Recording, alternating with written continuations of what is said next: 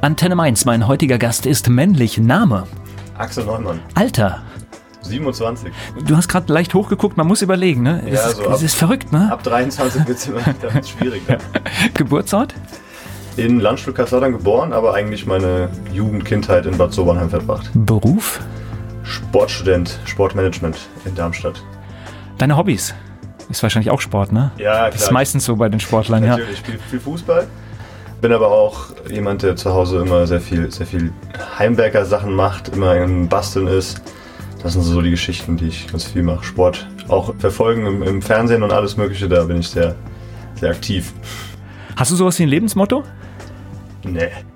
Nee, das Nee. muss, man muss das auch nicht haben. Ich mag das auch nicht so. Ich glaube, ich laufe ja nicht rum und habe dann die ganze Zeit im Kopf, das ist so mein Motto und jetzt mache ich das und das, weil das ist mein Motto, aber sowas habe ich mir. Es gibt auch nur zwei Typen, glaube ich. Es gibt, also so wie du das jetzt machst und die sagen an der Stelle nee und dann gibt es welche, die haben dann irgendwie so einen total klugen Leitspruch. Ja, die können aber wahrscheinlich auch ein Freundebuch ausführen. genau, kannst du auch nicht, oder?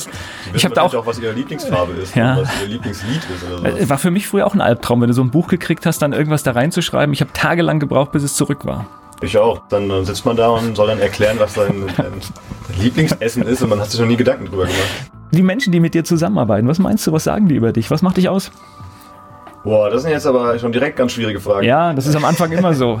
Nee, ich glaube, dass ich bei uns im Team, dass ich das ganz gut so, ich habe einen ganz guten Überblick über das, was passiert. Das heißt, ich kann so ein bisschen, kann ganz gut so sehen, was die, was die Sachen sind, die man jetzt machen muss oder so ein bisschen einordnen, was jetzt Priorität hat und was nicht. Und ja, ich kann ganz gut so mitquatschen. Ich kann allen so ein bisschen versuchen zu erklären, was, was wir jetzt am besten machen würden. Und ja, also im Team selbst bin ich, glaube ich, einer, der relativ nüchtern Sachen betrachtet und ganz, ganz guten analytischen Blick hat. Axel Neumann ist mein Gast hier bei Antenne Mainz. Er ist gerade dabei, ein Start-up mit an den Start zu bringen. Darüber und über andere Dinge spreche ich mit Axel Neumann. Er ist mein Gast hier bei Antenne Mainz.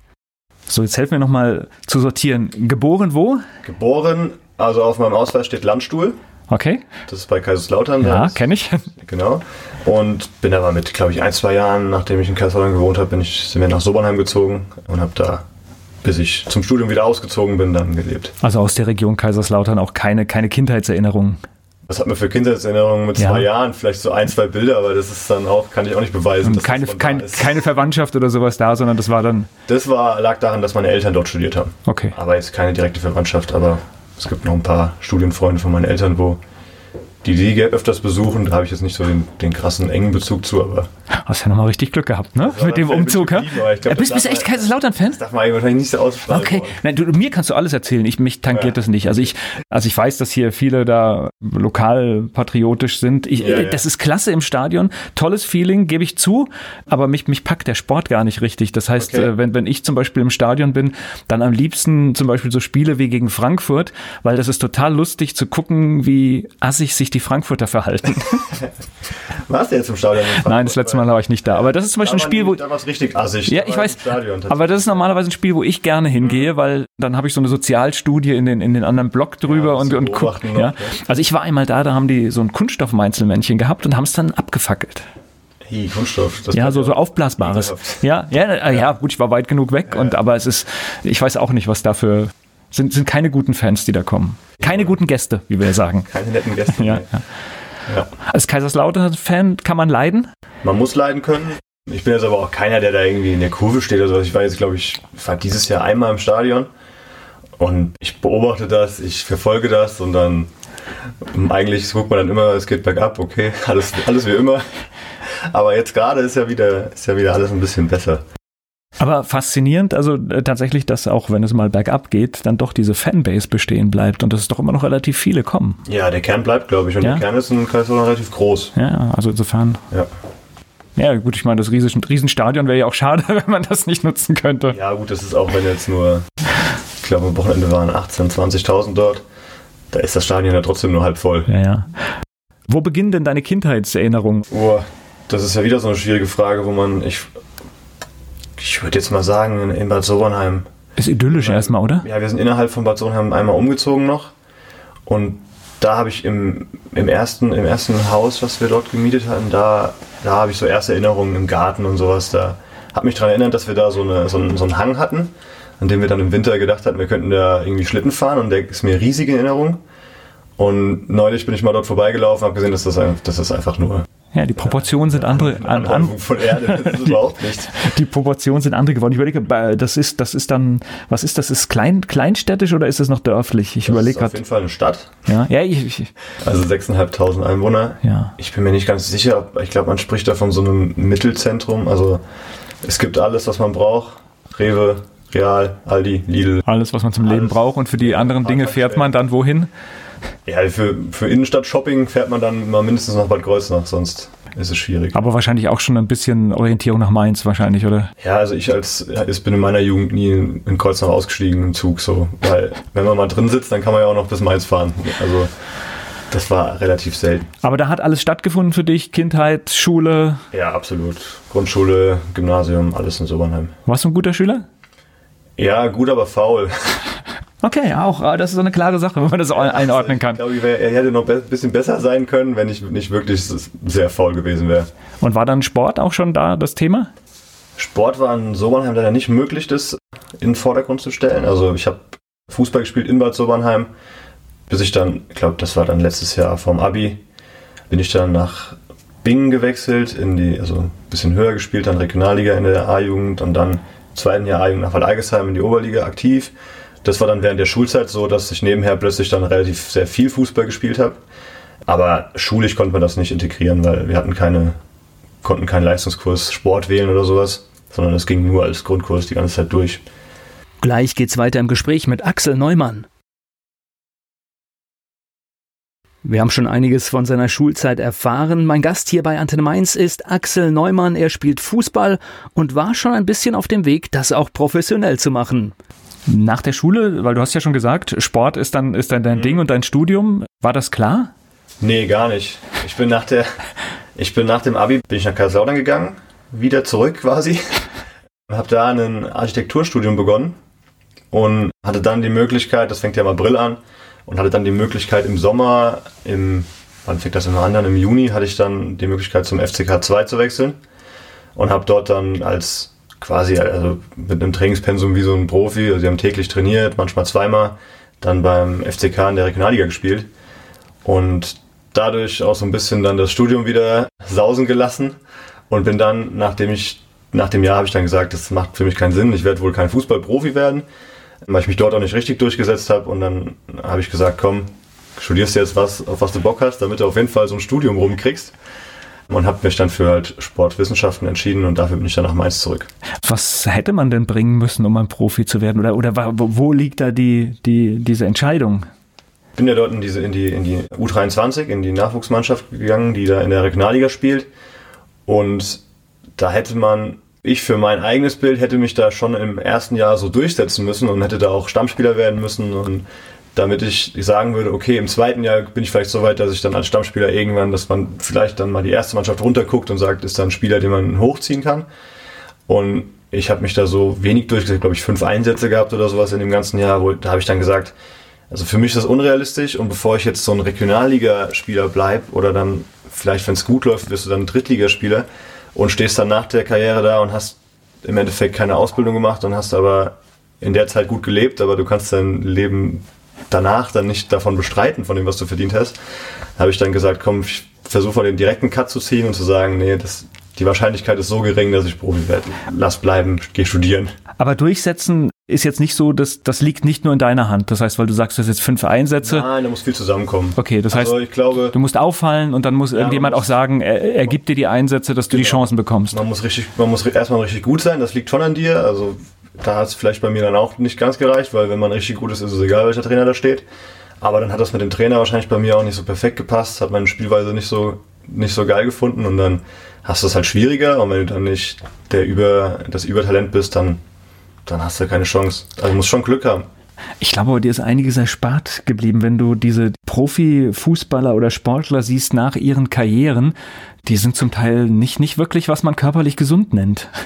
Nee, absolut. Also das heißt, das, das ist schon auch etwas, gibt es ja immer die Aufreger, dass die so viel verdienen, aber letztendlich müssen die in diesen vier, fünf Jahren, in denen sie aktiv sind, eigentlich ihr Leben finanzieren.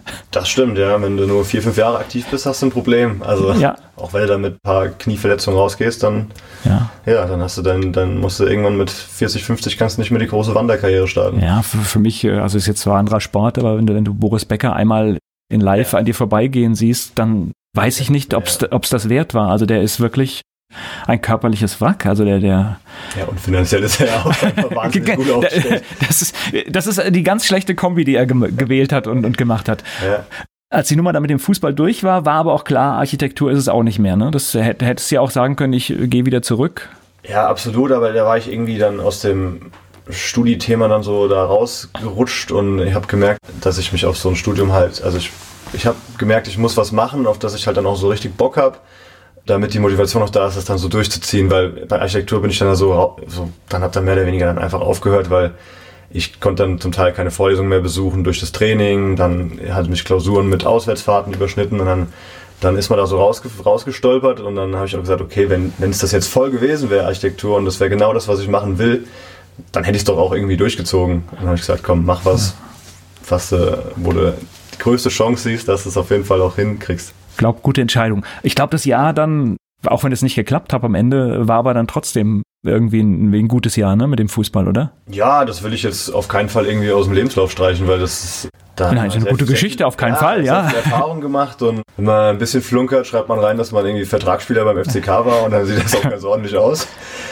Naja, ich meine, e-, egal wie du es formulierst, erstens warst du da und es zeigt ja dann auch ein gewisses Durchhaltevermögen, weil ich glaube, es ist auch wahrscheinlich schon ein hartes Jahr gewesen.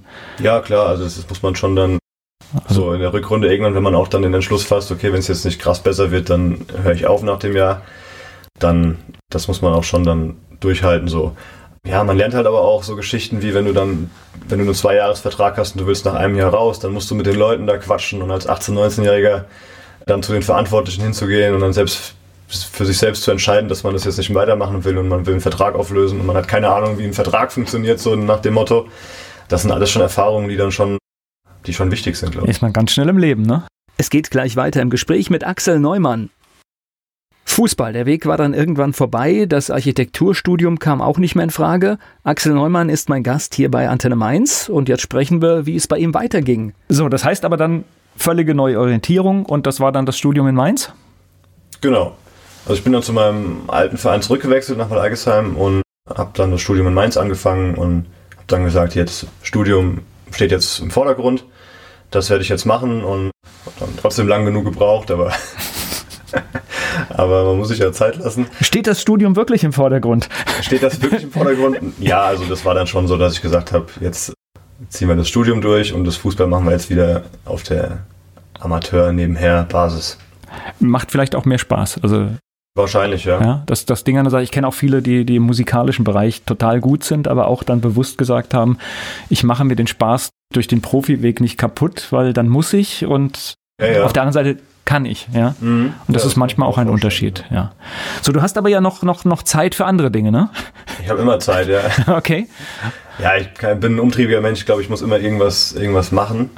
Ich habe dann, was haben wir denn am Anfang gemacht? Als wir angefangen haben zu studieren, haben wir mit ein paar Kumpels plötzlich angefangen, eine, ein großes Carrera-Bahn-Event in die, in die Welt zu rufen. Ich weiß nicht, ob du das schon mal irgendwo mitbekommen hattest. Nein, das nee, ist. wir hatten in Bad Sobernheim tatsächlich, da waren alte Freunde aus Sobernheim und wir haben alle in Mainz studiert und haben uns in Bierlaune haben uns zusammengesetzt und haben gesagt, wir wollen Carrera-Bahn zusammenstecken und ein großes Event draus machen. Das haben wir dann drei Jahre lang gemacht und hatten dann irgendwie ich habe die Daten nicht mehr im Kopf, aber wir hatten irgendwie ungefähr 400 Meter Carrera-Bahn in Hallen ausgelegt, haben da Bewertung das heißt, gemacht. Jeder hat sein Zeugs quasi, was er hat, mitgebracht und. Ja, und das hat sich dann verselbstständigt. Über Sponsoren haben wir dann mehr Teile gekauft, haben dann irgendwie sechs riesige Carrera-Bahnen gehabt, konnten da Unmengen an Leuten durchjagen, haben dann da 3.000, 4.000 Besucher gehabt bei jedem Event. Das war, das war so ein Ding, da haben wir uns mal so zwei, drei Jahre lang richtig reingekniet und haben das dann gemacht. Hätte ich es gelesen, wäre ich wahrscheinlich auch vorbeigekommen. Ja, also ich habe es jetzt nicht Werbung zu machen. Ja, okay. ja, aber, aber es ist wahrscheinlich auch Du musst ja dann große Kreise ziehen und das. Ja klar, ja. das war anfangs noch so ein Sobernheimer Ding, aber ja, wir haben es jetzt, sag ich mal, wir haben es geschafft, dass ganz viele regelmäßig sagen, ihre Kinder, wenn sie an Sobernheim vorbeifahren, sagen sie, das ist doch da, wo die Carrera-Bahn war. Carrera Bahn City. Ja, genau, weil da so halt eins bis äh, drei Jahre lang halt mal richtig Action war mit Carrera Bahn. Das haben wir dann jetzt wieder ein bisschen aufgegeben, weil die Zeit gefehlt hat aus dem Studium raus. Und ich habe daraus eine, so ein kleines Unternehmen gegründet, sag ich mal, und habe halt Carrera-Bahnen vermietet für Events. Habe da eine Bahn gebaut, die halt auf- und abbaubar ist. Der Hersteller müsste euch auf Füßen tragen, der hätte euch... Haben wir auch gedacht, die haben dann irgendwie mal ein Poster geschickt oder so. Okay, ja, das ist eigentlich äh, völlig falsch, weil du kannst gar nicht mehr Leidenschaft zu einem stimmt, Thema ja. erzeugen als mit so einem Event. Alleine wenn ich mir jetzt vorstelle, so eine Strecke, und das ist ja, ich sag mal, wenn man das aus der Kindheit kennt, das ist ja schnell langweilig zu Hause. Das stimmt, ja, die ist, die ist kurz. Und so ist das bei uns ja auch entstanden. Wir hatten alle eigene Bahnen zu Hause und haben dann gesagt, ja, lass mal zusammenstecken. Und dann, okay, jetzt haben wir kein Wohnzimmer mehr, wo es reinpasst. Dann lass doch hier in einen großen Saal gehen in der Stadt. Und dann war die Idee, ja, wenn wir schon so einem Saal sind, dann können wir auch die Türen aufmachen und dann können alle fahren. Also wir haben das auch immer für alle umsonst gemacht. Das war so ein, das war so ein gemeinnütziges Ding, würde ich mal sagen. Wir haben das über einen Verein laufen lassen. Und da waren alle, also wir haben uns da nie, wir haben da nie Geld dran verdient, sondern haben das einfach für, für ganz Sobernheim als Event offengelegt praktisch. Ja, aber auf der anderen Seite, manchmal ist dieser Weg auch der richtige, weil du hat bist dann Spaß entspannter, gemacht. genau, ja. Und wenn du einmal anfängst mit Geld, dann hast du das Problem, dass dann der Erste will dann das, dann will der Zweite mehr, weil er gesagt hat, ich habe mehr geschafft, dann Genau. kommst du nur in, komm, kommst nur Probleme. Ja, und dann ist ja auch so, dann, dann willst du eine Halle haben und dann ihr verdient Geld damit, dann musst du dafür mehr bezahlen. Das, das geht dann von vorne bis hinten los. Absolut, ja. Ja, ist- also insofern ist das. Erst gar nicht damit anfangen. Es sei denn, man hat eine richtig gute Nummer, dann kann man damit anfangen. Aber genau, ja. auch wenn noch nicht mal Carrera das unterstützt hier, oder wer, wer ist denn der Hersteller? Carrera ist der. Carrera ist Marke und Hersteller. Ist auch jeden Fall egal. die Marke, ich glaube, da steht noch so ein, ein österreichischer Name hinten dran als GmbH, aber das ist den, das ist der Hersteller, ja. Für, für mich völlig unverständlich. Normalerweise müsste man bei der Markenführung auf sowas eigentlich sowas von Ja, reagieren. die hatten, glaube ich, ein bisschen die, das Problem, dass sie so eine eigene Carrera-Tour haben, auf der sie so Bahnen aufbauen und dann Rennen fahren und so. Und das haben sie irgendwie so ein bisschen als Konkurrenzding vielleicht gesehen. Und Normalerweise sind die ja in großen Städten und dann eigentlich lächerlich. ja, sie haben uns vielleicht auch dann als zu kleinen Fisch gesehen. Wenn ich dir gleich mal ein paar Bilder zeige, dann siehst du mal, was wir da ge- aufgebaut hatten. Ja, ich finde es schade. Normalerweise gehört das, also für mich gehört das eigentlich, das ist Markenführung. Normalerweise musst du, auf, Absolut, so, ja. musst du auf sowas ganz genau schauen, Mhm. weil da haben Leute Spaß dran, etwas zu Genau. machen mit dem Produkt und das zu ignorieren. Ja, und wir, wir haben es halt auch geschafft, dass wir, wir haben halt Kinder direkt auf dieses, dieses Carrera getrimmt. Also Ja, die kamen an und haben gesagt, genau gewusst, okay, das ist eine Carrera-Bahn und Papa, ich will eine Carrera-Bahn. Das war dann wahrscheinlich im nächsten Jahr das Thema an Weihnachten. genau. Also und, und genau, das sind die wichtigen Dinge. Ja, Genau, ja. dann. Gleich geht's weiter im Gespräch mit Axel Neumann. Riesige Carrera-Bahnen in Hallen aufbauen, sowas hat mein Gast Axel Neumann gemacht. Er ist hier zu Gast bei Antenne Mainz. Verrückt, aber du machst noch mehr. Ja, wie gesagt, ich habe dann daraus mich selbstständig gemacht und habe eine Carrera-Bahn für Events vermietet. Das war so ein Thema, das habe ich jetzt vor einem halben Jahr oder so habe ich das wieder aufgehört, habe gesagt, das lohnt sich nicht mehr. Ich habe da zu viel, steckt da zu viel Zeit rein dann und zu viel Aufwand, musste die Carrera-Bahn in der, in der Garage dann Ja. einmieten quasi. Ähm, Habe dann irgendwann angefangen, weil ich noch Longboards gebaut habe. Also gut, ich habe mein, das hat mein Bruder verbockt. Der hat irgendwann mal mir zu Weihnachten hat er mir einfach Longboard Zubehör geschenkt, sprich Achsen und Rollen und hat dann gesagt, ja, das Rest musst du dir bauen. Dann habe ich mir so ein Brett halt gebaut und, und dann haben wir halt, ich habe dann immer in der Phase, wo ich auch die Carrera-Bahn hatte, habe ich dann immer alles, was ich so gemacht habe, einfach mal dann auch online gestellt und habe gesagt, ja, könnt ihr auch haben. Habe dann einige, meinen halben Freundeskreis mit Longboards versorgt. Habe dafür eine Plottermaschine gekauft, um dann halt äh, Designs hinten drauf zu sprayen und so. Und dann habe ich mir einfach noch eine Textildruckpresse dazu gekauft, damit ich mit dem Plotter und der Presse dann Textildruck machen kann. Und habe mich da jetzt so als Nebenjob quasi dann nochmal das aufgebaut. Gibt es ein Unternehmergehen in der Familie? Ja, eigentlich glaube ich nicht. Also wenn ich jetzt in meine, in meine Vorfahren reinschaue, dann ist das, glaube ich, nicht so drin. Oder lebst du jetzt hier für alle das aus? Irgendwie, keine Ahnung, ja, wahrscheinlich. Ja, aber diese Textildruckgeschichte, die war ganz cool, weil ich habe dann meinen Heimatverein aus Sobernheim jetzt, der dann neu, nochmal neu entstanden ist, nachdem er insolvent war. Da kann ich viel machen, dann in den, bei Bingen, bei Hassia Bingen, wo ich ja selbst jetzt Fußball spiele, da drucke ich immer ein bisschen was. Und da kannst du jetzt äh, ganz ohne, dass du da groß auf die Marketing-Pauke haust, kannst du da als Student dir ganz gut was nebenher verdienen, ohne dass du jetzt da irgendwo kellnern musst oder die ganz klassischen Studijobs zu machen. Man muss auch einfach anfangen, dann klärt sich das meiste von selbst auf. Wenn man so anfängt und denkt so, verdammt, ich muss jetzt irgendwie noch einen, äh, einen Businessplan hinten dran haben, ich muss jetzt noch überlegen, wie das äh, versicherungstechnisch klappt, wie das hier klappt.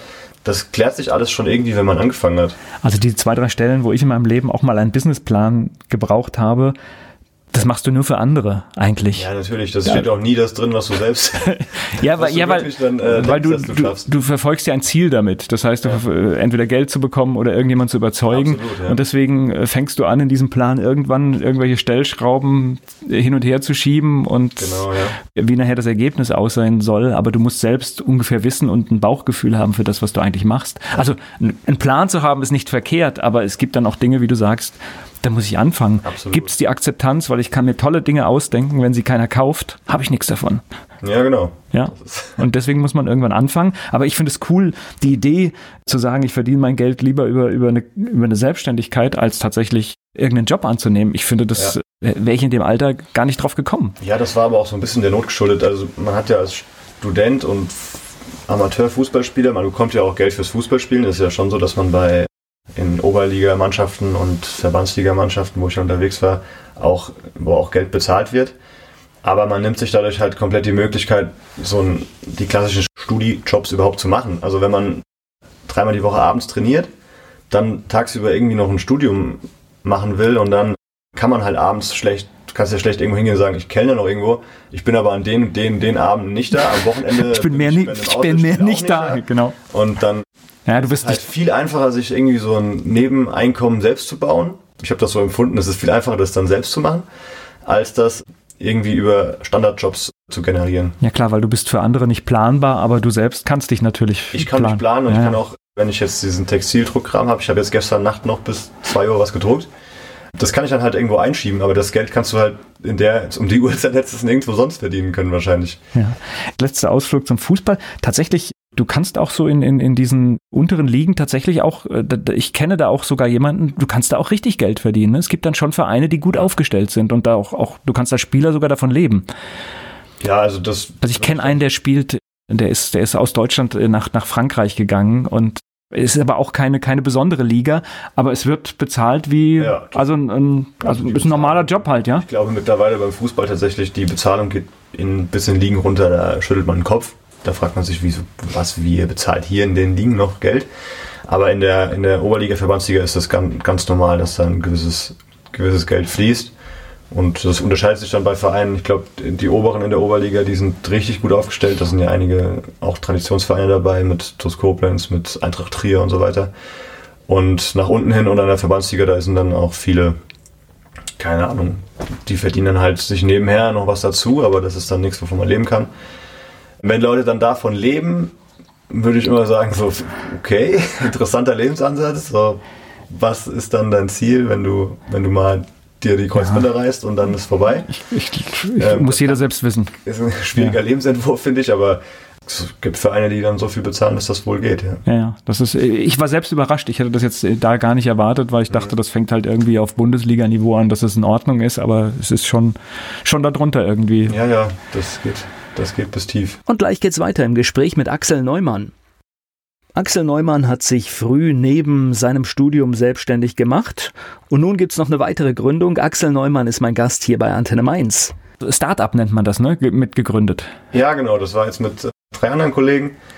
Wir sind dann ja nach dem, nach dem Bachelor Sportwissenschaften in Mainz, sind wir nach Darmstadt gegangen, haben den Sportmanagement Master gemacht. Ich sage jetzt wir, weil das für zwei der anderen Kollegen genau so zutrifft.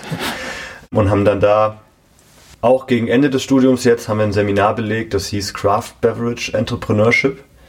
Also als Sportmanagement-Student sucht man sich natürlich so, das ist ein interdisziplinärer Studiengang und man sucht sich so im Gesamtkatalog der Uni dann so ein bisschen die Sachen aus, die scheinbar interessant sind und am besten auch noch möglichst viele Credit Points geben mit wenig Aufwand.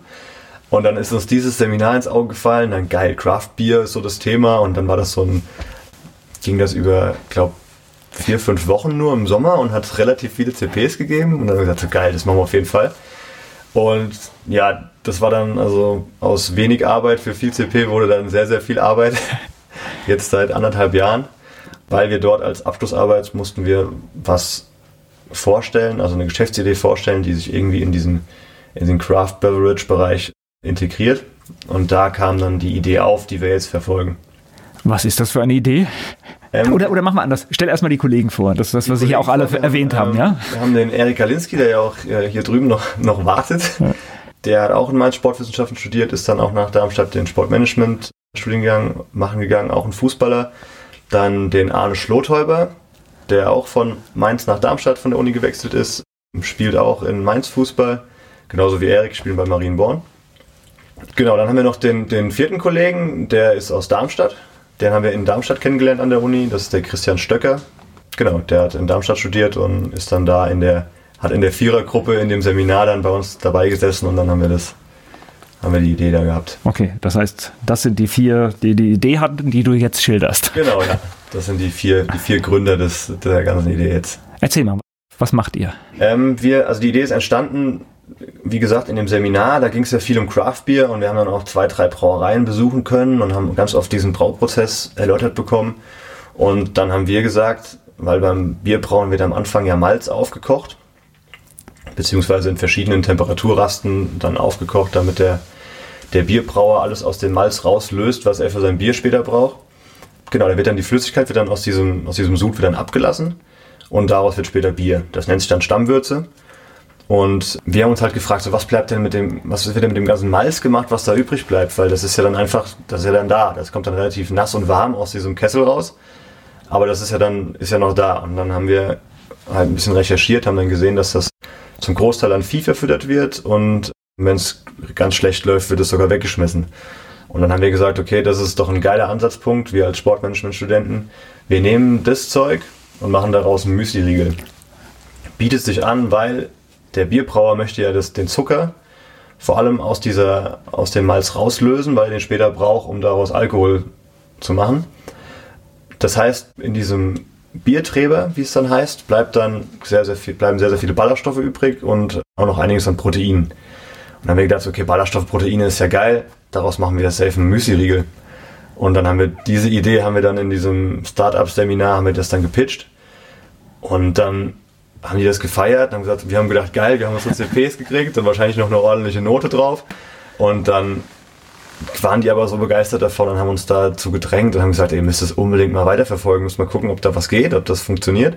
Und dann ist das so ins Rollen gekommen. Und dann haben wir den im Inno-Zentrum in Darmstadt, im Hub 31 heißt das, konnten wir dann in den Coworking-Raum setzen, haben dann da ein bisschen weiter dran gearbeitet, dann kam eins zum anderen, uns wurden ein paar Kontakte weitergeschoben, wir haben immer ein größeres Netzwerk aufgebaut und alle haben gesagt, ja, macht mal, macht mal, macht mal. Und dann haben wir dran gearbeitet und weitergearbeitet und nach einem Jahr jetzt sind wir so weit, dass wir unsere Crowdfund-Kampagne jetzt am Ziel haben. Das heißt, da in Darmstadt ist man sehr aufmerksam und äh, eine Idee, die dann im Raum steht, wird nicht schnell weggeschoben, sondern. Nee, also das ist jetzt, wir haben ja nicht, wir haben es ja nicht mit fünf Ideen versucht, wir wissen es jetzt nur von der einen und ja. die war scheinbar so gut, dass sie, dass sie da überall angekommen ist. Aber was man jetzt wahrnimmt, besonders dadurch, dass wir jetzt in diesem in diesem Start-up-Lebensraum äh, dort unterwegs sind, die Darmstädter versuchen viel zu machen. Also es gibt ganz viele Institutionen innerhalb der Uni, die schauen, dass Innovationen irgendwie gefördert werden. Es gibt den einen Studiengang Entrepreneurship, in dem wir jetzt auch, in dem das Seminar auch stattgefunden hat, der sich da nur darauf fokussiert, solche Gründungen und so weiter halt irgendwie zu fördern und das auch irgendwo zu unterrichten, also in der Uni zu implementieren.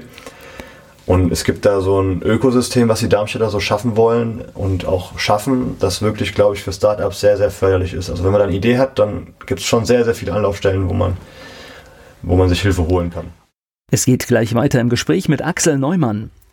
Axel Neumann spricht hier bei Antenne Mainz über sein Start-up und die Gründungsphase und was man dafür alles so braucht. Es geht um einen speziellen Müsli-Riegel.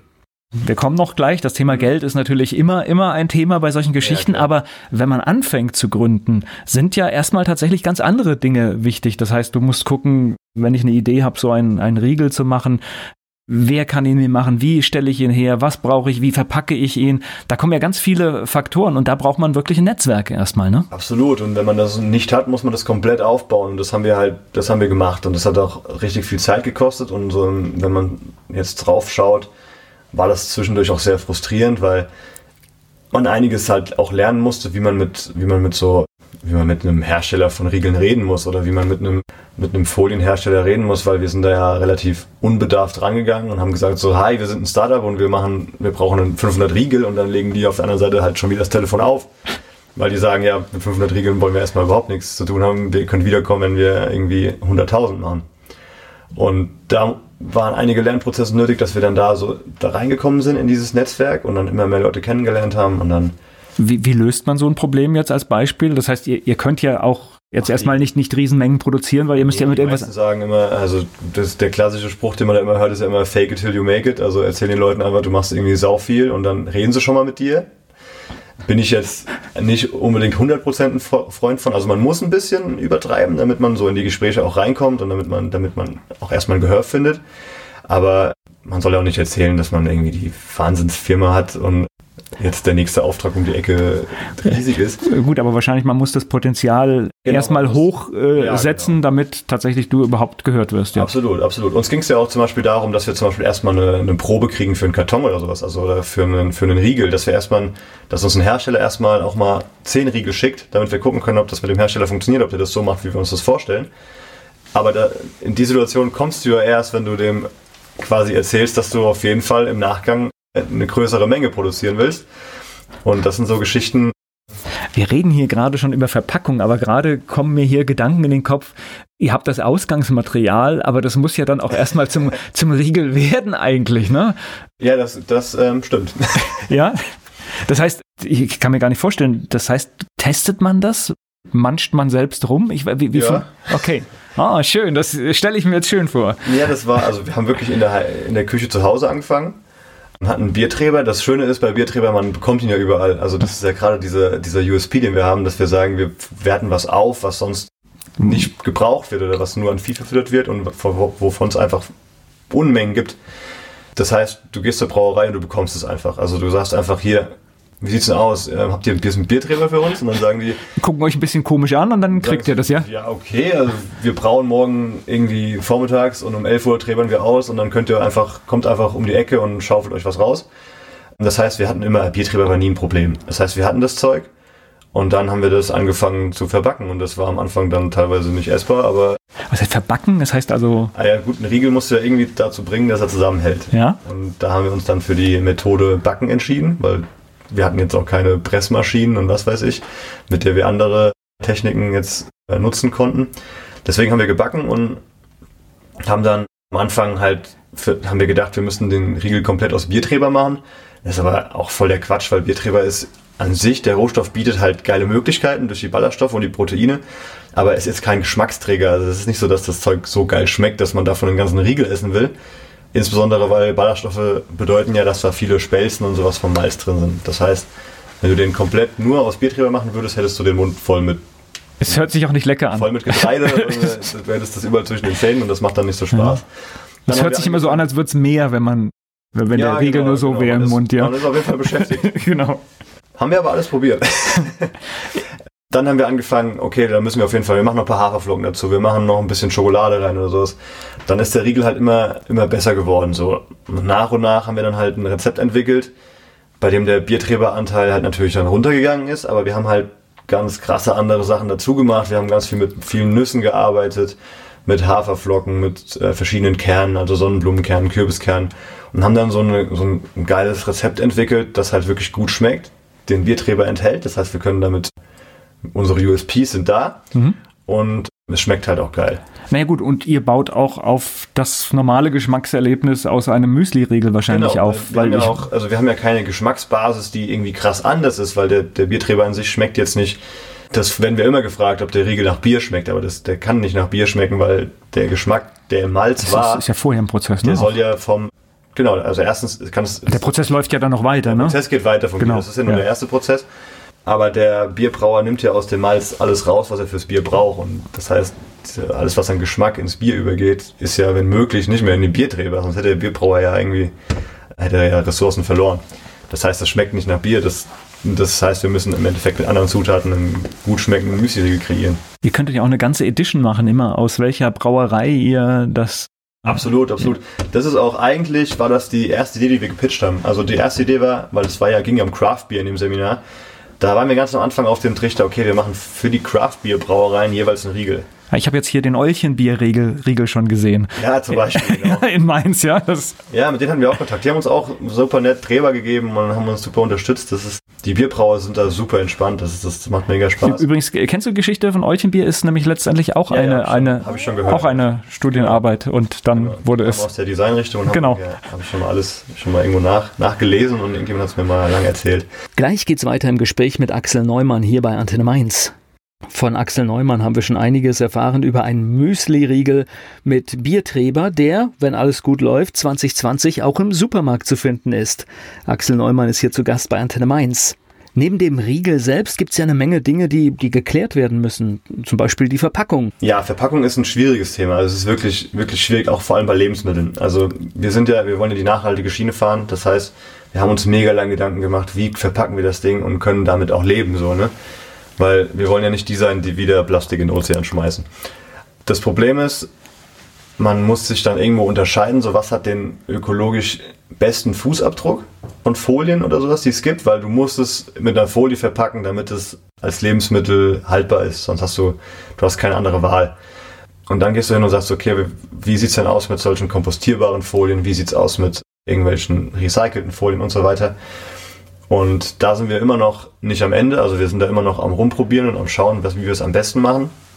Aber was halt ganz wichtig ist, wenn man irgendwann so ein Produkt auf den Markt bringen will, ist, man braucht mal so ein MVP, also so ein Minimum Viable Product. Das heißt, du brauchst mal was, was du den Leuten zeigen kannst. Und dafür haben wir jetzt halt ein normales Plastik genommen. Aber die Erklärung kommt direkt hinterher, weil das werden wir immer gefragt. Das ist der Klassiker. Also, wie so normales Plastik? Ihr macht auf nachhaltig und könnt das nicht auch nicht in Plastik verpacken.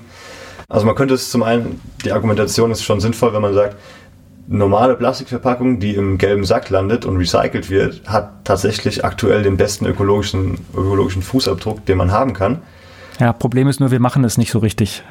Aber, aber, aber tatsächlich ist, du hast recht. Also, ja, also ich, es klingt jetzt so, als ob ich das hier so hart verteidige, aber im Nein. Sack landet das ja noch eher als eine kompostierbare Folie im Kompost. Das ist korrekt. Kunststoff ist nicht immer das Schlechteste in, in diesem Kreislauf. Das ja, muss man einfach sagen, weil es gibt ja auch dieses Wasserflaschen, PET-Flaschen-Problem mit der die Reinigung von Wasserflaschen, genau. sie verwendet wird. Auch, auch die Papiertüte ist letztendlich ökologisch nicht die Lösung, weil Absolut die nicht. braucht viele Durchläufe, um sich wieder zu rechnen. Ja, es gab dass gerade erst diese Rechnung, dass man, wie war das, mit einer, einer Stofftüte statt einer Stofftüte könnte man irgendwie so und so, so, und so viel tausend Plastiktüten verwenden. Ja, es, es geht immer. Also in der Produktion schon so viel.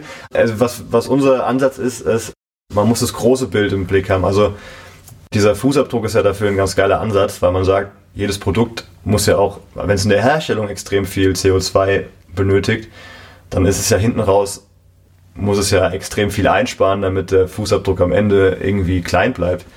Und das ist so eine Art Glaubensfrage, wobei wir auf jeden Fall am Anfang jetzt diese Argumentation nutzen, damit wir halt auch am Anfang auf den Markt gehen können und das einfache Produkt erstmal haben, weil wir sagen, das ist im Endeffekt das ökologisch sinnvollste für den Anfang. Aber wir haben ja auch auf dem Schirm, also wir fänden es ja auch geil, wir sind ja nachhaltige Menschen und wir wollen uns nachhaltiger, wir wollen nachhaltiger leben. Wir würden dann gerne auch auf Folien umsteigen, die halt kompostierbar sind und so weiter, weil wir denken, man muss ja als Unternehmen dann auch diesen Schritt gehen, den, wenn ihn alle gehen würden, würde ja voll Sinn machen. Also wenn alle auf abbaubare Folien setzen und so weiter, dann hättest du ja den Pain von den Menschen, dass sie das dann auch irgendwie kompostieren wollen und machen. Und wenn es dann passiert, dann ist es ja geil. Und ich glaube, wenn wir es insgesamt umgestellt haben, funktioniert das auch, weil ich ja, weiß ja dann, was ich damit machen soll und genau. ich weiß, dass ich nichts anderes habe. Ansonsten genau. kann ich es vielleicht oft auch gar nicht richtig unterscheiden. Genau, und was, was wir uns dann so ein bisschen dabei denken, ist, du musst dann halt im Endeffekt auch so diese Vorbildfunktion das klingt dann ganz krass, wenn du als Startup von einer Vorbildfunktion redest, aber wenn du neu in den Markt reinkommst, dass du dann wenigstens einer von denen bist, die die neuen Sachen dann nutzen, damit sich das dann vielleicht irgendwann mal auf dem Markt dann vielleicht durchsetzt. Na, ich, ich glaube, von diesem, diesem klassischen Plastik wegkommt und halt abbaubare Sachen nimmt und alle Sachen, die die Nachhaltigkeit besonders auf dem Schirm haben. Na, ihr habt ja den Nachteil, ihr habt ja jetzt erst dieses eine Produkt und oft der, der große Lebensmittelhersteller, der hat dann irgendwie so eine ökologische Nische, die er vorschiebt und sagt, das ist unser tolles Produkt, aber 70 Prozent der Sachen, die hergestellt werden, sind halt konventionell. Also insofern, ja, ja, und das habt ihr nicht, deswegen müsst ihr mit eurem nee. einen Produkt im Prinzip das Beste machen. Genau, und äh, jetzt mal auch aus rein ähm, vertrieblicher Sicht ist, man kann den, also diese, diese Problematik ist, im Moment stehen wir noch hinter dem Messestand, wir stehen auf der, in der Fußgängerzone und können den Leuten das immer erklären, dass wir hier Plastik verwenden, weil erstens, wir müssen unser Produkt auf den Markt bringen und es muss schnell gehen und wir wollen, wir wollen das jetzt erstmal haben und wollen dann das halt verbessern und wollen dann nachhaltiger werden und wollen die Verpackung auch so nachhaltig wie möglich machen.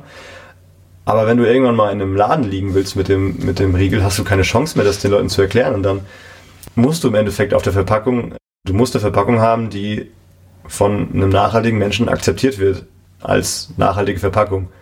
Und da musst du halt hingehen und musst dann sagen, wir nehmen jetzt eine kompostierbare Folie und drucken das auch drauf.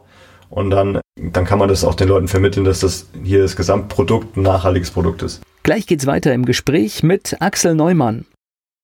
So, jetzt aber das große Thema Finanzen beim Start-up. Axel Neumann ist hier zu Gast bei Antenne Mainz. Er möchte einen Müsli-Riegel mit seinen Kollegen in den Handel bringen. Lass uns mal über Finanzen sprechen. So ein Projekt muss finanziert werden. Das geht wie? Also das ging bei uns zunächst viel aus unserer, unserer eigenen Kasse. Also wir haben da viel Geld reingesteckt. Also Ausbeutung in Geld und Zeit? Ausbeutung in Geld und Zeit. Wenn man die Zeit jetzt noch in Geld umrechnet, dann war es eine richtige Ausbeutung.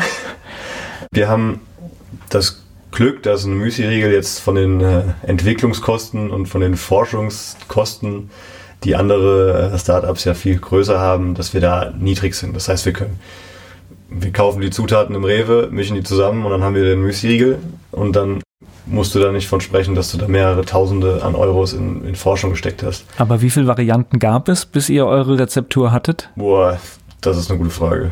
Okay. Das müssten wir immer nachschauen. Ich habe es gar nicht im Kopf. Aber wir haben also die, die, die, ersten Dinger, die dann irgendwie komplett voll mit Schokolade waren und ein bisschen mit Müsli-Träber, ach, mit Bierträber, bis zu dem Produkt jetzt, da gab es bestimmt, bestimmt 20 verschiedene Riegel. Hau ich jetzt einfach mal raus. Ich weiß nicht, ob Erik gerade den Kopf schüttelt oder ob er nickt. Das ist so eine Mischung. Es ist so eine Mischung. ja, also irgendwie sowas um den Dreh, da, da müssen wir schon viel am Probieren.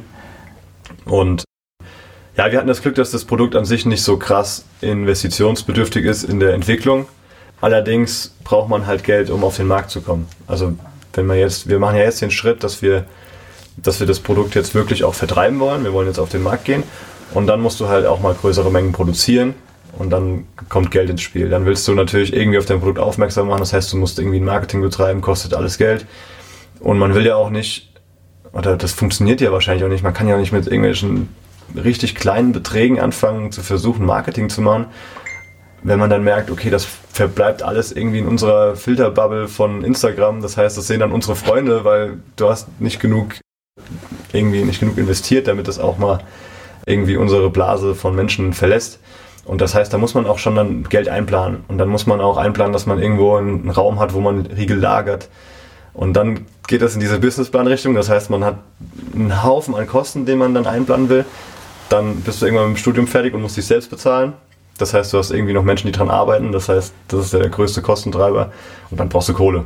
Ja. Weil dann ist, sonst ist es vorbei. Und wer in den Lebensmitteleinzelhandel will, der muss auch gut aufgestellt sein, weil ich glaube, das ist somit die härteste Branche, den, den es gibt. Ne? Ja, das, das sagt man uns so und wir glauben das und wir können es halt nicht, wir können, wir haben kein Gegenbeispiel. Wir sind ja, das ist unsere erste und einzige Branche, in der wir gerade unterwegs sind.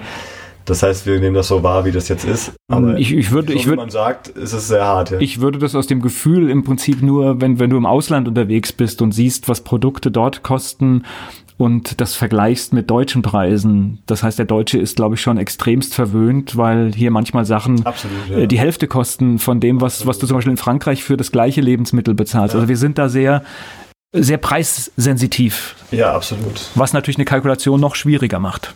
Macht eine Kalkulation schwierig und macht es auch, ja, senkt auch meiner Meinung nach so die Qualität der Lebensmittel, weil ein, wenn man so viel Lebensmittel für so wenig Geld produzieren muss und das dann so günstig raushaut, dann muss man ja vorne im Prozess irgendwo sparen. Naja, ich lade jeden ein beim Einkaufen. Also ich bin so jemand, ich äh, sehe irgendetwas, überlege, ob ich das kaufe und fange an, die Zutatenliste zu lesen mhm. und bin dann nach den ersten drei, vier Bestandteilen fertig und stell's dann zurück. ja. Also es gibt Sachen, wo ich einfach sage, das braucht man nicht und ich glaube, wir sollten da viel bewusster sein und auch lieber für Qualität Geld ausgeben. Ja, aber ich glaube, der Trend kommt ja langsam. Ich glaube, ganz langsam kommt's und da schlagen wir genau in diese, in diese Richtung schlagen wir in die Kerbe. Also wir wollen ja, dass die Leute darüber nachdenken. Und gerade unser Produkt ist ja jetzt, also ist ja nicht so, dass wir durch unser Produkt irgendwie sagen können, wir retten jetzt die Welt, so richtig messbar und akut, sondern wir sagen, pass auf, ihr esst jetzt gerade hier ein Bier, ein essbares Bier, das ist ein Nebenprodukt und unser Ansatz ist dann sozusagen, dass wir das Bewusstsein dafür auch mitschärfen wollen. Also wir wollen, dass die Leute dann drüber nachdenken und sagen, ah geil, das ist jetzt übrig geblieben und das kann man weiterverwenden. Und dann, dass man dann darüber nachdenkt, dass man vielleicht nicht alles, was übrig ist, einfach wegschmeißt, sondern auch mal schaut, wo kann man noch Wege finden, das Ganze nachhaltiger zu gestalten. Und dann Ballaststoffe ist ja tatsächlich was Gutes. Ja? Ballaststoffe ist auch gerade sehr, sehr beliebt, ja. Insofern ist es nicht das Schlechteste. So, Finanzen. Also ihr habt selbst Geld reingesteckt, aber für die richtig große Nummer, ja, ihr habt den Weg des Crowdfunding gewählt, um genau. jetzt richtig starten zu können. Genau, das ist das Crowdfund haben wir jetzt gewählt, um eine große Bestellmenge zusammenzubekommen. Das heißt, wir haben jetzt im, im Vorhinein eine Kampagne gestartet, auf der man als Dankeschön für die Unterstützung schon Riegel bekommt. Das heißt, man, man bucht jetzt Riegel wir bekommen die Bestellung rein und wenn wir unser Ziel erreicht haben, bekommen wir das Geld, was die Menschen bezahlt haben bereits. Also sie haben es noch nicht bezahlt, weil es wird erst abgebucht, wenn wir Erfolg haben. Ja. Aber äh, nach der Kampagne bekommen wir das Geld und dann produzieren wir die, die Menge an Riegeln, die bestellt worden sind und noch mehr. Und dann können wir praktisch auf den Markt gehen, weil dann haben wir, dann haben wir halt zum ersten Mal eine Bestellmenge, die halt auch richtig Sinn macht. Also das, das heißt, ihr könnt auch liefern, wenn jemand sagt, ja, ich liste das weil das gehört ja auch dazu, ne? Dann muss es ja auch da sein. Absolut. Das ist äh, im Leben, das ist so Spezialität vom Lebensmittelmarkt, glaube ich, dass gerade die Supermärkte und so weiter, dass, dass, dass die Schritte immer sehr groß sind. Das heißt, man geht von, wir fangen jetzt ja, wir müssen ja quasi hier im Einzelhandel anfangen. Rhein-Main-Gebiet haben wir uns da ausgesucht, dass wir da in kleinere Läden reinkommen, dass wir da in private Supermärkte reinkommen, dass wir da alles so abgrasen, was geht. Aber im Lebensmittelgeschäft hast du halt irgendwann den Punkt, wo dann irgendein größerer Verband an Supermärkten dann quasi sagt, okay, wir listen euch. Und dann hast du halt auf einen Schlag ganz andere Mengen. Und darauf halt vorbereitet zu sein und so weiter, das ist eine, eine Herausforderung. Ja, ja, du, du, musst oft noch nicht mal ein großes Gebiet haben, sondern wenn die nur einfach sagen, was weiß ich, wir gehen in diese Postleitzahl sowieso rein, dann hast du auf einmal Stückzahlen, die für euch wahrscheinlich schon gigantisch sind, ja. Absolut, absolut, ja. Ja, das ist, das ist verrückt. Das Crowdfunding sieht aber gut aus, ne? Das kriegt ihr hin, ne? Das kriegen wir hin, das haben wir sogar, ist heute Nacht, ist es über die Grenze gesprungen. Okay. Aber mehr ist ja nicht, nicht verkehrt, genau, ne? das war das erste Funding-Ziel. Wir haben noch ein zweites Funding-Ziel angegeben. Und, also äh, sag doch mal die Summen. Das erste Ziel ist? Das erste Ziel lag bei 14.000 Euro.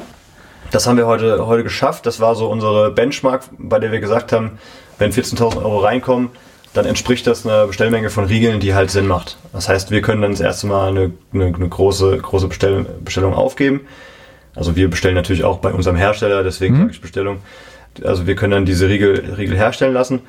Und das nächste Ziel ist dann so gesteckt, dass wir halt so viel Riegel dann raushauen, dass wir von dem Geld, was dann übrig bleibt, auch noch in unsere, in unsere Gründung investieren können und in verschiedene andere Sachen investieren können. Das heißt, wir müssen, wir müssen ja auch ständig noch Laborkosten tragen, weil Lebensmittel müssen ja auch überprüft werden und so weiter. Und diese Geschichten könnten wir dann durch diese, die Erreichung des Ziels, könnten wir die auch noch viel konsequenter und und sauberer erreichen. Da müssen wir dann weniger wieder auf Geld setzen, das wir von, von woanders bekommen. Gleich geht es weiter im Gespräch mit Axel Neumann. Axel Neumann ist mein Gast hier bei Antenne Mainz, aber er hat noch Erik Galinski aus dem Gründerteam mitgebracht. Und äh, jetzt nutze ich doch die Gelegenheit, Erik, erzähl du mir doch gerade noch ein bisschen was über die Herstellungs- und Testphase des Rebert-Riegels. Wir hatten gerade das Gespräch, dass ihr ganz viele Tests gemacht habt, die gebacken wurden, aber man muss ja dann auch probieren, oder? Ja, natürlich. Okay. Also gebacken haben wir die eigentlich immer bei uns zu Hause in der heimischen Küche. Und alles, was du halt in den Backofen geschmissen hast, ja. musste halt probiert werden, ob es gut war oder nicht. Küche also versaut, ja? Immer. Freundin hat immer geschimpft. Okay. Und testet man das denn nur selbst? Also habt das nur ihr vier probiert oder muss die Familie oder Freunde, müssen die mit ran? Also eigentlich haben alle im Haushalt mal ein Stück abbekommen. Okay. Und dann hat man da auch direkt mal ein Feedback bekommen. Und, so. und wie viele Ergebnisse hat es gebraucht, bis bis man sagt, äh, jetzt nähern wir uns der Sache, dass das auch ein Produkt werden kann? Also ich habe jetzt keine konkrete Zahl, aber das waren schon einige Backdurchgänge in verschiedenen Backofen, in verschiedenen Automaten, verschiedene Einstellungen. Die Rezepte haben sich immer so ein bisschen, bisschen angepasst, weil es halt dann doch nicht funktioniert hat, dass er zusammengehalten hat. Also geschmacklich war er immer gut, was wir da so gezaubert haben, aber die Herausforderung war eigentlich, dass er zusammenhält. Das heißt, ihr kommt ja alle aus anderen Bereichen. Das so eine Rezeptur, wo holt man sich Hilfe oder habt ihr tatsächlich selbst experimentiert? Also das war tatsächlich, das haben wir alles selbst gemacht eigentlich. Also wir haben mal geguckt, wie viel Treber kann man in so einen Riegel reinpacken, damit das noch, damit dann nicht so heftig trocken wird, wie er halt letztendlich dann, also Treber ist ja an sich ein sehr trockener Rohstoff, wenn man den vorher trocknet.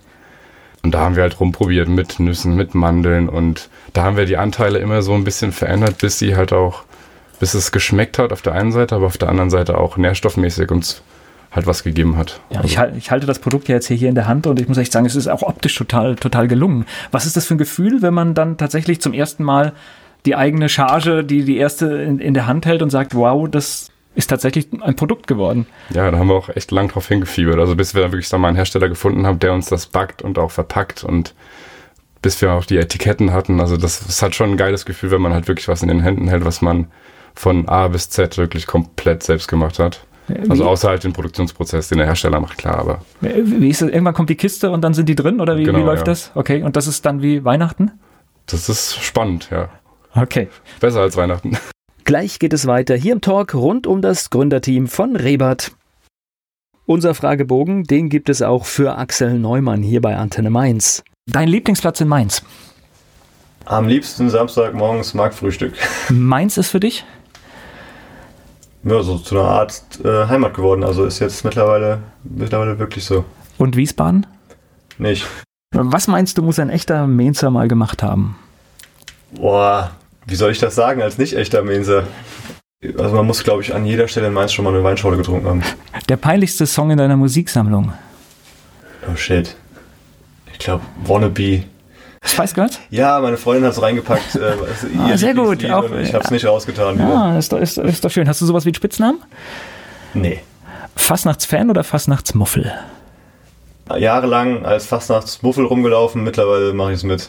Mainz 05 ist für dich? Ich mag die. Okay. Dein, dein Ausgehtipp in Mainz? Am liebsten Essen und Cocktails trinken im Quartier de Mayence. Fleischwurst mit Senf oder Handkäse mit Musik? Fleischwurst mit Ketchup. Welche berühmte Persönlichkeit möchtest du mal treffen? Da habe ich mir jetzt auch noch keine Gedanken drüber gemacht. Keine Ahnung. Gleich geht es weiter im Gespräch mit Axel Neumann. Ich habe schon rausgehört von meinem Gast heute hier bei Antenne Mainz, dass es auch schon Ideen gibt, mehr als nur diesen Müsli-Riegel zu machen. Also da gibt es, glaube ich, eine Menge Sachen, die schon in der Schublade sind. Axel Neumann ist hier zu Gast bei Antenne Mainz. Wir kommen ja aus, diesem, aus dieser Unisphäre und da wird auch immer viel Wert drauf gelegt, dass man so diese ganze Version, äh, Vision davon irgendwie noch hat. Und das wird, wird ja auch jeder Markenexperte und so weiter erklären. Man braucht so eine Vision und bei uns ist es so, wir haben uns dann gesagt, wir wollen also Bierträber war die erste Idee und was wir noch machen wollen, ist, wir wollen andere Produkte aus Bierträber machen. Das heißt, wir haben auch noch einiges andere auf dem Schirm. Zum Beispiel, dass wir so kleinere Cracker machen, die man vielleicht eher zum Bier trinken essen kann, vielleicht auch salzig dann machen. Wir wollen auch andere Lebensmittelüberreste vor dem Müll retten praktisch. In der Weinproduktion fällt ja, fällt ja auch Trester ja. an zum Beispiel, daraus könnte man was machen. Bei Herstellern von verschiedensten Lebensmittelkonzentraten und so weiter fällt auch immer aus allen Früchten und alles, was sie verwenden, fällt auch immer eine Art Trester an. Das sind so Ansatzpunkte, wo wir auf jeden Fall weitermachen wollen und andere Lebensmittel noch entwickeln wollen, die auch diesen Upcycling-Gedanken haben und irgendwie das, irgendwie das so verkörpern und weiter, weiter auf den Markt bringen. Also unsere Vision ist da, dass wir dann sagen, wir wollen halt Lebensmittel aufwerten und wollen Sachen retten vor Müll und wollen das im Lebensmittelmarkt irgendwie verbreiten. Also gerade bei dem Wein, also ich meine, ich wohne ja mitten in einer Weinregion. Mhm das wird tatsächlich in die Weinberge gekippt oft. Ja. Also deswegen. Äh, Absolut. Und das sind, halt alles, das sind halt alles Rohstoffe, die irgendwie da sind und die man noch viel sinnvoller nutzen kann. Also gerade beim Bierträger kann man ja nicht sagen, dass wenn man das an Vieh füttert, ist das nicht sinnvoll genutzt. Das behaupten wir auch gar nicht, weil unser Vieh muss ja auch was fressen. Ne? Aber es sind halt Sachen, die da sind und wenn man die mal ganz konsequent überall mehr nutzen würde und mal ein Bewusstsein dafür schafft, dass solche Sachen übrig sind und dass man da weiterdenken kann und nicht da aufhören muss, haben wir vielleicht so einen kleinen, kleinen Impact auf dieses Lebensmittelverschwendungsthema. So, wie kann man euch jetzt unterstützen? Auf startnext.com. Also klassische Plattform für Crowdfunding, okay. Genau. Noch, noch mal ganz genau, weil ich dir reingequatscht habe. Nee, äh, das, die Seite heißt startnext.com slash Rebert. Das ist unser, also ich glaube, unser Markennamen ist noch gar nicht gefallen bis jetzt. Wir nennen uns Rebert. Ist, äh, die ganz Schlauen haben es direkt erkannt, dass es Dreber rückwärts ist. Das ist unser, unser Markenname und den hinterm Slash bei startnext.com. Man kann aber auch auf startnext.com einfach sich auf Food durchklicken, dann wird man den wird man unseren Riegel auch finden. So, wie kann ich euch unterstützen? Das heißt, ich kaufe vorher ein, ein, ein quasi ein, ein, ein Paket von Riegeln oder? Genau, also das, das, das Crowdfund-System ist so aufgebaut, dass wir unser Projekt vorstellen Es gibt auch ein mega geiles Video da, das kann man sich mal anschauen. Da haben wir uns, haben wir uns schön zum Affen gemacht. Aber wir stellen unser Produkt vor und wenn man dann das Vertrauen hat, dass das Produkt geil ist und dass man will, dass das umgesetzt wird, dann kann man uns unterstützen und dafür bieten wir einige verschiedene Dankeschöns an. Das heißt, man überweist uns zum Beispiel, es gibt ein Paket, man überweist uns, glaube ich, 20 Euro und bekommt dafür sechs Riegel. Und das heißt, man kauft praktisch im Vorhinein unser Produkt, setzt dann halt darauf, dass die Funding-Summe erreicht wird. Also jetzt, wo wir sie erreicht haben, kann also, man sagen, safe, jeder, also jetzt, jeder, jetzt. der jetzt einen Riegel kauft, kriegt ihn auf jeden Fall. Genau, und dann wird das Geld von den Menschen wird auch nicht direkt abgebucht. Also das ist auch, wir müssen das immer sehr viel erklären, dieses Crowdfunding. Erst wenn die, wenn das, wenn die, wenn der Zeitraum vorbei ist, das ist am 20.12., dann wird im Falle des Erfolgs von den Menschen, die uns unterstützt haben, wird dann die Summe abgebucht und wir produzieren den Riegel und schicken ihn raus. Das heißt, so funktioniert dieses Crowdfund-System. Ich hoffe, es ist ja, ich, ich glaube, der eine oder andere kennt es auch und es ist halt einfach ein gutes System, weil man natürlich eine große Summe mit vielen kleinen Schritten dadurch bekommt und tatsächlich auch, äh, was ja auch vorteilhaft ist, als Startup auch jetzt kein, keine Bank oder kein sonst was braucht, sondern ja. wirklich sagt, ich habe hier ein Produkt finanziert ja, und absolut. bin etwas entlasteter. Was, was in dem, dem System wichtig ist, finde ich, dass die Menschen, die uns unterstützen, halt auch den direkten Gegenwert in, einem, in der Form von einem Riegel bekommen. Also wir haben auch noch ein Shirt und ein Pulli, aber dass man da halt genau auch was bekommt für sein Geld. Also es ist nicht so, dass man uns jetzt irgendwie da wie so eine Spende da hinlegt und sagt, hier Jungs, macht mal, sondern es ist wirklich also ist, es gibt einen klaren Gegenwert, man bekommt seine Riegel. Und man weiß, was man dafür macht. Ich kann aber auch mehr als sechs Riegel nehmen. Ich kann auch. Es äh, gibt, wir haben Pakete von 6, 12, 24 bis 96, glaube ich. 96 okay. Riegel. Das ist dann die, die Riegelbombe. Die Riegelbombe, okay. Es gibt Shirts, es gibt Pullis, die kann man, die kann man buchen und es gibt auch ein Danke-Formular, da, da, kann man einfach 5 Euro rüberschicken. Okay. Man kann auch einen freien Betrag schicken. Also, also wenn, wenn jemand einfach viel zu viel Geld auf dem Konto hat und muss vor dem Jahreswechsel noch was loswerden, kann man auch mit freien Beträgen unterstützen. Naja, es ist ja ein gutes Gefühl, ein Produkt zu kaufen und ein junges Unternehmen dabei zu unterstützen. Absolut. Also, und ich kann mir das schon schön vorstellen, wenn man dann vielleicht in zwei Jahren durch den Supermarkt seiner Wahl läuft und auf einmal sieht man, wups, äh, da sind die, was weiß ich, sechs Riegelsorten, die ihr jetzt entwickelt habt. Ja, genau. Und dann ist es ja ein gutes Gefühl zu sagen, ach guck mal, das habe ich mit einem kleinen Beitrag unterstützt mhm. damals, dass der Weg ja, kam. Das hoffen wir, dass das viele so sehen. Ja. Also eine, eine, eine spannende Geschichte. Ich drücke euch die Daumen. Das heißt, man kann jetzt noch Crowdfunding machen bei euch bis? Bis zum 20.12. Also bis kurz vor Weihnachten. Ah, gute Zeit eigentlich jetzt nochmal sowas zu unterstützen. Ne? oh yeah. Marketingtechnisch hier ganz, äh, ganz korrekt aufgestellt. Ich fand das spannend, diesen Einblick und ich drücke euch die Daumen. Was ist das zweite Ziel? Ist es definiert in Summe? 21.000 21.000. Genau, da haben wir halt noch mit eingerechnet, dass wir verschiedene Produktentwicklungen noch machen wollen, dass wir noch verschiedene auch Gründungskosten und so weiter damit mit einpreisen, die wir sonst ja, selbst, selbst tragen müssten und würden.